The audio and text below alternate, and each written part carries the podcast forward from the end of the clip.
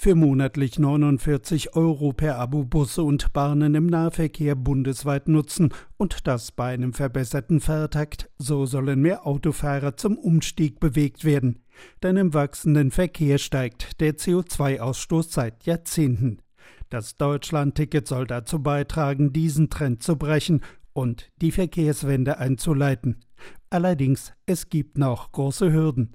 Auch der nächste Zieltermin 1. Mai stehe in Frage, zeigt Ingo Wortmann auf. Er ist Präsident des Verbandes Deutscher Verkehrsunternehmen VDV und benennt, wo es akut klemmt. Wir bekommen ja Geld für den Ersatz der Mindereinnahmen.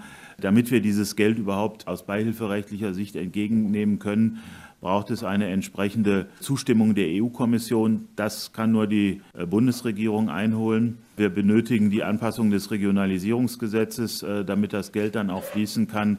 Und wir benötigen eine Tarifgenehmigung. Im öffentlichen Personennahverkehr können wir nur mit genehmigten Tarifen fahren. Das ist eine gesetzliche Regelung. Gemeinsam, günstig und einfach. Davon sind die öffentlichen Verkehrsunternehmen noch weit entfernt.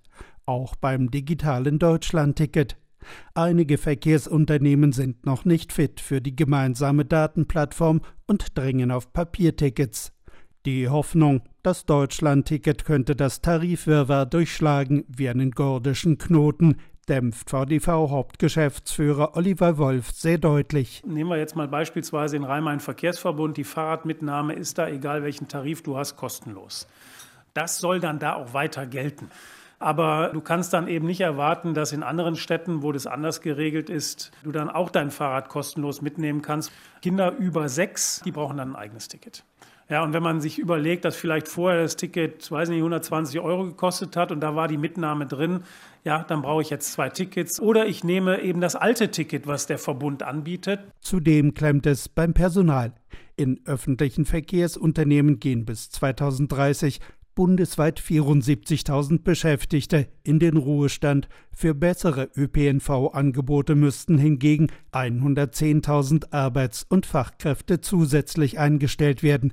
Die sind aber kaum zu bekommen, beklagt Ingo Wirtmann. Wir brauchen mehr Menschen, um erstens das Angebotsniveau zu halten, denn jetzt gehen auch die Babyboomer alle äh, in den Ruhestand. Und wenn wir ausbauen wollen, brauchen wir das sowieso. Wir brauchen alleine jedes Jahr 6000 Fahrerinnen und Fahrer für den ÖPNV. Und wenn wir diese nicht gewinnen, dann müssen wir den Betrieb zeitweilig einschränken, aus Personalgründen. Ob das Deutschlandticket also nun zum 1. Mai kommt, das ist durchaus möglich, aber derzeit keineswegs sicher. RBB 24 Inforadio vom Rundfunk Berlin-Brandenburg.